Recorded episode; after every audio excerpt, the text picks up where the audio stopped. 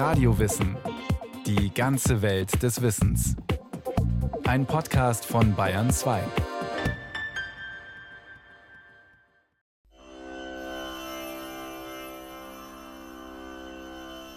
Es ist die belohnendste und erhabenste Lektüre, die auf der Welt möglich ist. Sie ist der Trost meines Lebens und wird der meines Sterbens sein. Für den oft als Pessimisten bezeichneten Philosophen Arthur Schopenhauer 1788 bis 1860 waren die aus Indien stammenden Upanishaden die ergiebigste Lektüre überhaupt. Er bezeichnete sie als Trost seines Lebens und prophezeite, sie würden ihm auch Trost im Sterben sein. Was jedoch macht die Upanishaden für viele Denker früher und heute so ergiebig? Und was sind überhaupt die Upanishaden?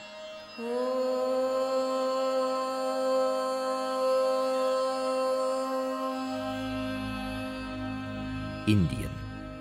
Ein vielschichtiges Land mit einer jahrtausendealten Tradition und einer Gegenwart, die sich im rasanten gesellschaftlich-technologischen Aufbruch befindet. Ein für Europäer in vielerlei Hinsicht noch immer rätselhaftes Land, in dessen traditioneller Wissenschaftsgeschichte es den Begriff Philosophie im westlichen Verständnis gar nicht gibt. Dennoch hat Indien nicht nur Reisende und Abenteurer, sondern gerade auch Philosophen immer wieder tief in seinen Bann gezogen. Die Upanishaden gehören zu den wichtigsten Klassikern indischer Weisheitslehren.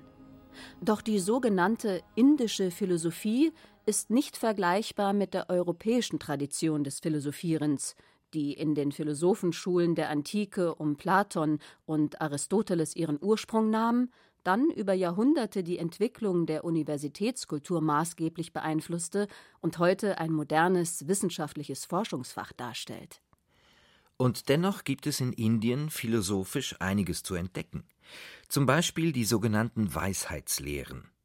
Die zum Teil weit über 3000 Jahre alten Veden, der Name bedeutet übersetzt Wissen, die wiederum unterteilt werden in die vier großen vedischen Texte Rigveda, Samaveda, Yajurveda und Atharvaveda.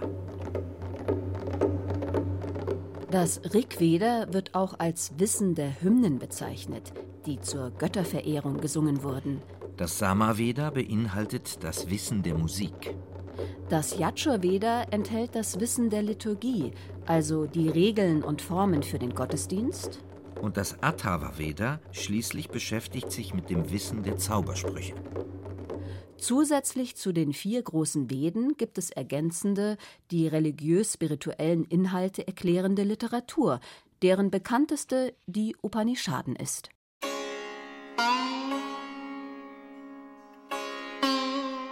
Die Upanishaden werden auch als die Geheimlehre der Veden bezeichnet, was bereits zweierlei ausdrückt.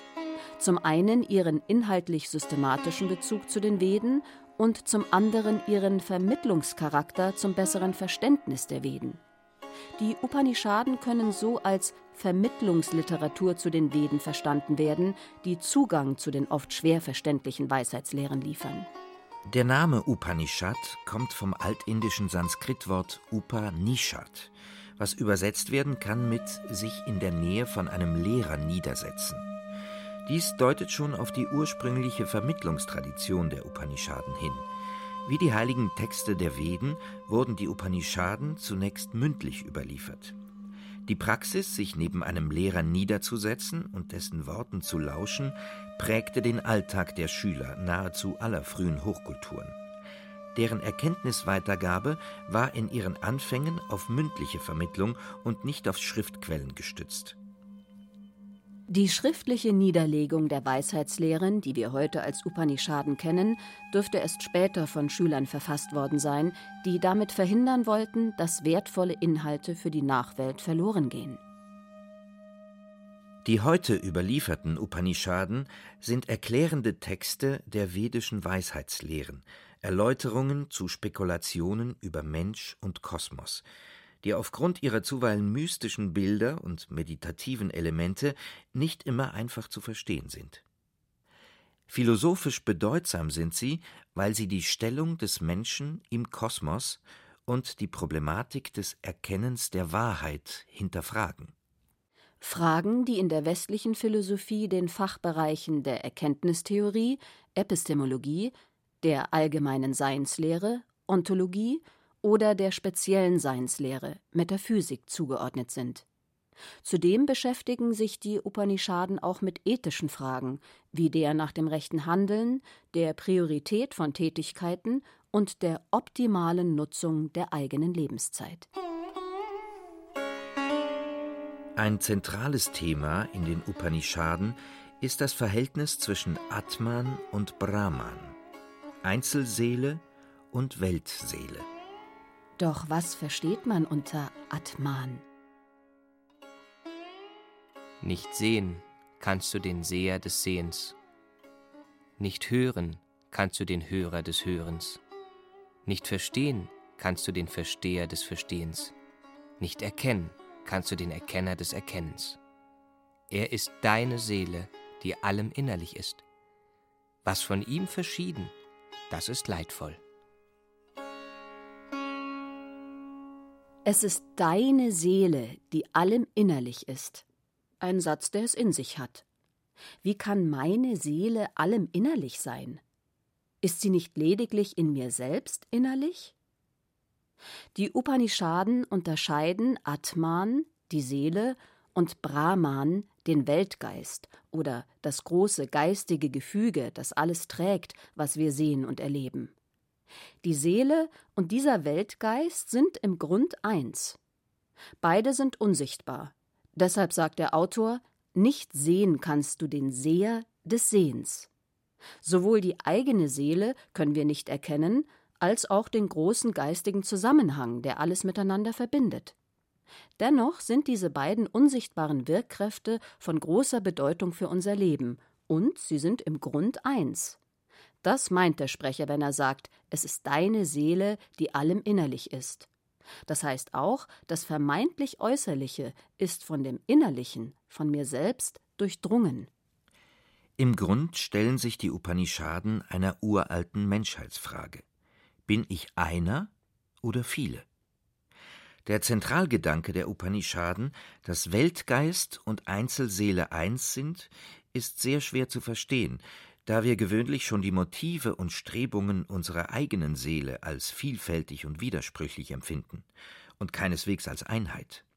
Umso verwirrender wirkt das, was von außen auf uns ausstrahlt, und wir erleben die Wechselhaftigkeit unserer Umwelt gewöhnlich keinesfalls als einheitliche kosmische Kraft, sondern als Durcheinander von Gegensätzen.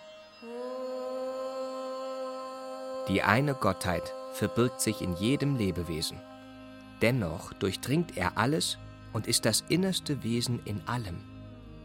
Er vollbringt jede Arbeit und hat seinen Wohnsitz in allem. Er ist das Zeugnis ablegende Bewusstsein, formlos und unsterblich.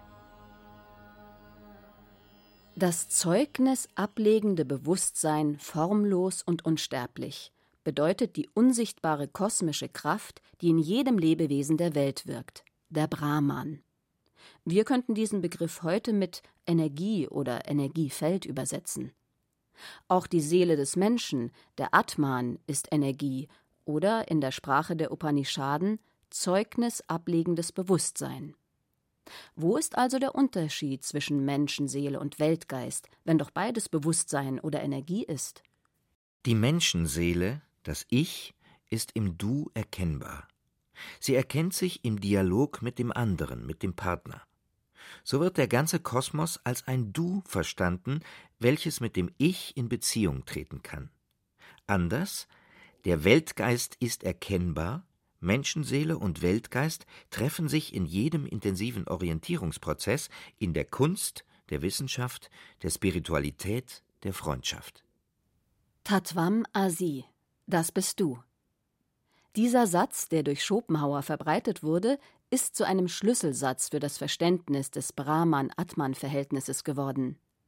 Er stammt aus der Trandokya Upanishad und stellt eine Belehrung über das wahre Wesen des Seins dar. Ähnlich wie ein Baum mit seinen vielfältigen Zweigen und Blättern aus einem einzigen Kern stammt, so stammt auch die gesamte sichtbare Welt mit ihren vielfältigen Ausformungen aus dem einen Ursprung. Hole mir dort von dem Niagroda-Baume eine Frucht. Hier ist sie, Ehrwürdiger. Spalte sie. Sie ist gespalten, Ehrwürdiger. Was siehst du darin? Ich sehe hier, o oh Ehrwürdiger, ganz kleine Kerne. Spalte einen von ihnen. Er ist gespalten, Ehrwürdiger. Was siehst du darin? Äh, gar nichts, o oh Ehrwürdiger. Da sprach er. Die Feinheit, die du nicht wahrnimmst, o Teurer, aus dieser Feinheit für wahr ist dieser große Niagroda-Baum entstanden. Glaube, o Teurer, was jene Feinheit ist, ein Bestehen, aus dem ist dieses Weltall, das ist das Reale, das ist die Seele, das bist du, o Svetakitu. Das bist du. Das bedeutet, dass der Anfang und das Ende aller Fragen im Fragenden selbst sind und dass jede Welterkenntnis zur Selbsterkenntnis führt und umgekehrt. Dass es kein äußerliches, fremdes, nicht eigenes Gegenüber gibt, sondern nur ein einziges, in allem wirkendes Prinzip des Seins. Man erkennt in der Spekulation über Weltseele und Einzelseele leicht Ähnlichkeiten zwischen der Philosophie der Upanishaden und dem Denken christlicher Mystiker wie Johannes vom Kreuz 1542 bis 1591 oder Meister Eckhart 1260 bis 1327.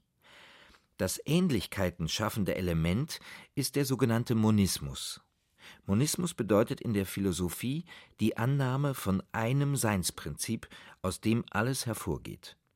Eine sogenannte Einheitsmetaphysik. Eine solche Einheitsmetaphysik gibt es nicht nur in Indien, sondern auch in Europa. Angefangen mit Plotin, einem Philosophen, der im dritten Jahrhundert nach Christus in Athen und Alexandria lebte. Plotin entwickelte den sogenannten Neuplatonismus. Auch der neuplatonischen Lehre nach geht alles Seiende aus dem einen Ursprung hervor. Das Bild des verästelten Baums, der aus einem Ursprung hervorgeht, die aus der Einheit stammende Vielheit, ist sehr ähnlich wie die Philosophie der Neuplatoniker oder die Vereinigung mit Gott, von der die christlichen Mystiker sprechen. Und dennoch ist die Lehre der Upanishaden nicht einfach Neuplatonismus im subtropischen Gewand. Der Satz Tatvam Asi, das bist du, bedeutet, dass die Selbsterkenntnis des Menschen zuletzt Erkenntnis des Weltganzen ist. Was innen ist, ist außen. Der Mensch ist nicht nur ein Teil der Welt, er ist im Grund identisch mit ihr. Die Gleichsetzung von Menschenseele und kosmischem Ursprung ist gewagter als die Spiritualität christlicher Prägung.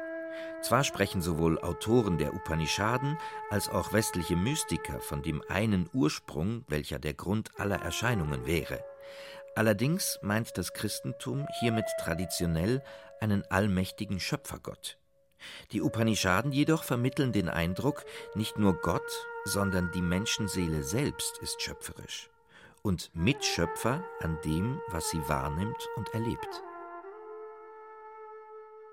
Mitschöpfer sein an allem, was ich wahrnehme und erlebe? Ich, die ich mich oft als so machtlos und klein erlebe? Der Zweifel an diesem Vorstellungsbild vom mitschöpfenden Menschen speist sich aus unserer Alltagserfahrung, wo wir uns oft als ohnmächtig erleben. Es ist ein uralter Zweifel, der die Menschen begleitet. Auch in den Upanishaden wird ihm Platz eingeräumt. Charakteristisch für diese Texte ist grundsätzlich, dass ein religiöser Gedanke oft in Dialogen entfaltet wird, die anfängliche Skepsis ausdrücken. Die Upanishaden sind kritische Texte über Wahrnehmungs- und Erkenntnisfragen, die die Menschen seit jeher beschäftigen.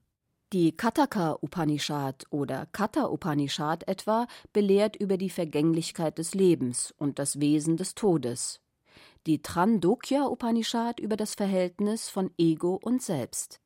Existenzielle philosophische Begriffe wechseln hier mit poetischen Sprachbildern ab. Wie zwei goldene, in engster Freundschaft auf ein und demselben Baum thronende Vögel wohnen das Ego und das Selbst in demselben Körper. Das erstere ist die süßen und sauren Früchte vom Baum des Lebens, während das letztere innerlich losgelöst zusieht. Die zwei goldenen, in engster Freundschaft auf dem Baum thronenden Vögel, Vögel repräsentieren das Element Luft und Geist, sind die Seelenkräfte im Menschen. Das Ego ist an die Erscheinungen gebunden und identifiziert sich mit diesen. Wir kennen das in der beliebten Aufzählung Mein Haus, mein Auto, mein Boot. Deshalb isst das Ego die Früchte vom Baum des Lebens, die süßen und die sauren, weil es auf Belohnungen aus ist. Das Selbst jedoch ist größer als das Ego und steht über den Erscheinungen, den materiellen Verlockungen. Zum Selbst zu finden, ist ein Ziel nahezu aller mystischen Texte, sei es in Indien oder Europa. Zwei Seelen wohnen, ach, in meiner Brust. Ein berühmtes Goethe-Zitat.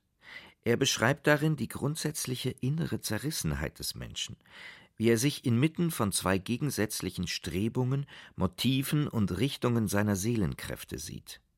Auch Dante spricht von zwei Kräften, die im Menschen entgegengesetzt wirken.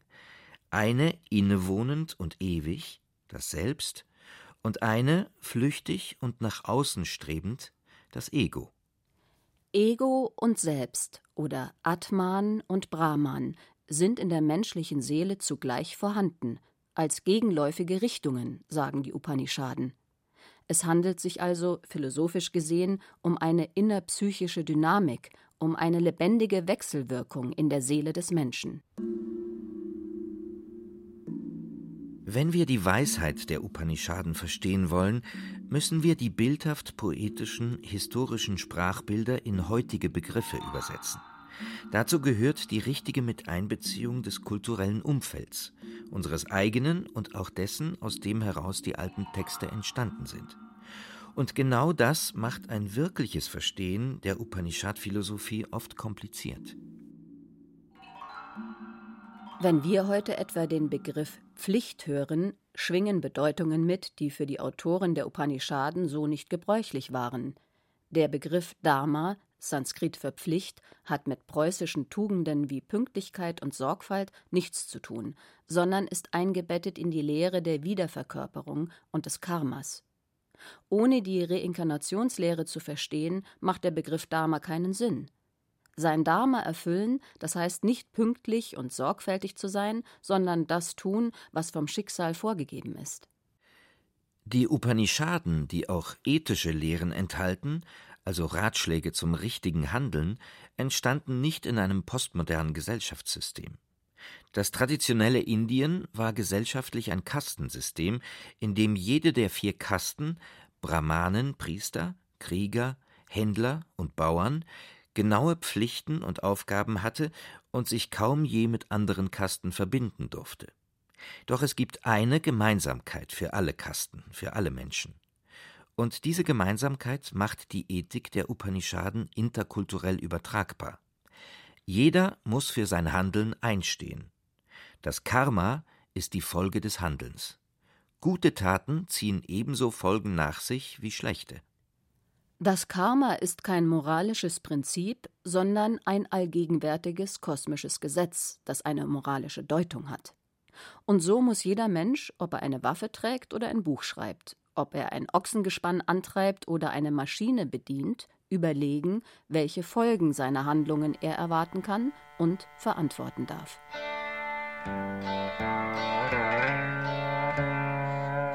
Philosophen schätzen an der Geheimlehre der Veden jene Einheitsmetaphysik, die von kosmischen Gesetzen bis hin zur menschlichen Ethik reicht und das eine Sein als gemeinsamen Ursprung im Blick behält.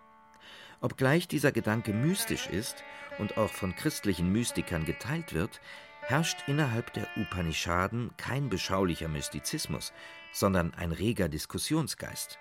Da werden Thesen über den Sinn des Lebens aufgestellt, kritisch verworfen, wieder durchdacht und erneut verworfen, bis man zu einem Ergebnis kommt.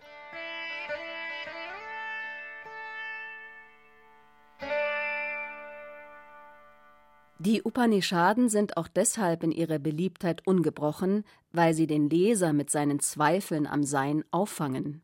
Versuche, diese innere Spannung künstlich zu glätten, wie das in mancher heutigen Verständigungsliteratur geschieht, werden dem Charakter der Upanishaden kaum gerecht.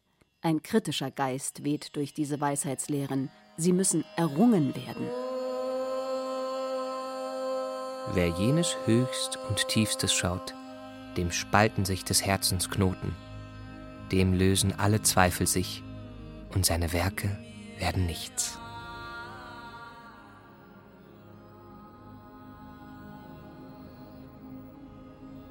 Was bedeutet es, wenn gesagt wird, dem Kenner des Höchsten und Tiefsten würden alle Werke nichts? Heißt das, wer zu viel philosophiert, dem zerrinnt die Zeit oder für den wird alles bedeutungslos? Das Werk, das hier gemeint ist, kann wieder mit Karma übersetzt werden. Karma hat mit Dharma, Pflichterfüllung zu tun. Hierbei ist es wichtig zu wissen, dass der Karma- und Pflichtbegriff im Hinduismus über eine Existenz hinausreicht und eine Kette von Wiedergeburten mit einschließt. Folgen von Handlungen werden also nicht nur in diesem, sondern auch noch im nächsten Leben belohnt oder bestraft. Wer seine Pflicht auf Erden erfüllt und beständig gute Werke tut, kann also eine angenehme Wiedergeburt erleben, verheißen die Upanishaden, Wer jedoch schlechte Werke tut, muss sich auf Wiedergeburten unter ungünstigen Umständen einstellen. Jedoch ist das Beste für einen spirituellen Menschen im Glauben der indischen Geheimlehre nicht durch gute Taten angenehme Wiedergeburten zu bewirken, sondern vielmehr gar nicht mehr wiedergeboren zu werden. Die Kette der Wiedergeburten aufzubrechen, ist eines der großen Ziele der vedischen Texte. Wem dies gelingt, wem alle Werke nichts werden, der hat das Nirvana erreicht, den höchsten Entwicklungszustand der Seele.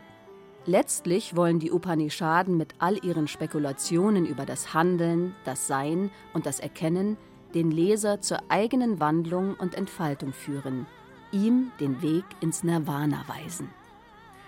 Sie schöpfen aus uralten Traditionen und geben richtig verstanden hilfreiche Impulse bis in unsere moderne Gegenwart. Sie durchdenken das allem innewohnende Sein mal poetisch beschreibend, mal kritisch diskutierend. Die Upanishaden fordern zum Denken heraus und faszinieren bis heute.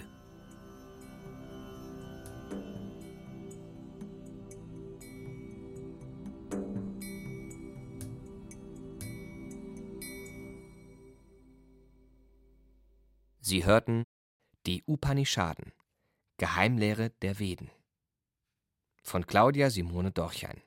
Es sprachen Ditte Schupp, Stefan Merki und Sven Hussock. Technik Ruth Maria Ostermann, Regie Frank Halbach. Eine Sendung von Radio Wissen.